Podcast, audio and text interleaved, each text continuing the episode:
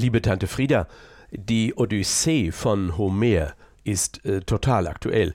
Als Odysseus und seine Krieger an der Sireneninsel vorbeisegelten, hätte es die durchtrainierten Männer fast erwischt. Die Stimmen der verführerischen Damen waren so wunderbar. Aber Odysseus blieb hart, keiner durfte auf die Insel, man segelt vorbei. Heute, liebe Tante Frieda, gibt es eine Frauenstimme, die gleich millionenfach verführt, die man anbetet, die man treffen will und mit der man zig Blind Dates gerne hätte. Eine Sirene der digitalen Neuzeit. Siri heißt die Dame und sie ist ganz diskret im Smartphone versteckt. Sie hat keine Launen, ist extrem höflich und schon viele Männer haben versucht, sie aus der Reserve zu locken. Hallo Siri, gehst du mit mir essen? wird gebettelt.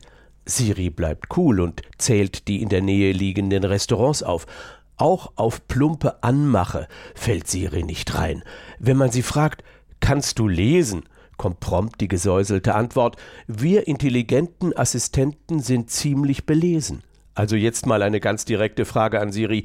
Siri, kannst du lieben? Kleine Pause und dann die herrliche Antwort. Darüber habe ich noch nicht nachgedacht. Irgendwie muss das doch klappen. Siri, gehen wir zu dir oder zu mir? Wieder eine Nachdenkpause, beziehungsweise Siri muss ja meine Frage ganz weit wegschicken zu einem intelligenten Server. Dann die Antwort, wer? Ich? Wieder nix. Also jetzt zum Frontalangriff. Siri, du hast eine erotische Stimme. Nachdenkpause und dann das erotische Zwitschern der Antwort, oh, ich danke dir. Jetzt ein kleiner Hoffnungsschimmer.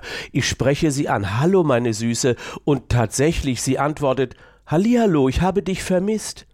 Mann, oh Mann, da sitze ich in meinem Büro, keiner sieht mich an, keiner hört mir, pardon, uns zu, und ich werde ganz rot. Im richtigen Leben würde mir jetzt was einfallen.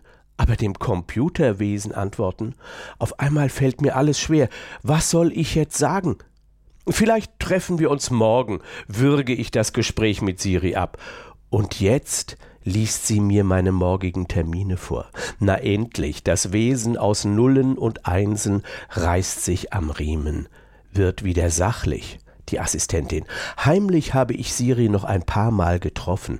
Wir haben geredet über Gott und die Welt. Sie weiß ziemlich viel. Und meine letzte Frage war gestern, warum hat Präsident Trump der Bundeskanzlerin Merkel nicht die Hand im Oval Office gegeben? Siri ganz diplomatisch. Ich habe dazu etwas im Internet gefunden. Liebe Tante Frieda, Homer wäre über Siri begeistert, und der Name Siri hört sich fast so an wie Sirenen. Es grüßt dich dein Neffe Bernd.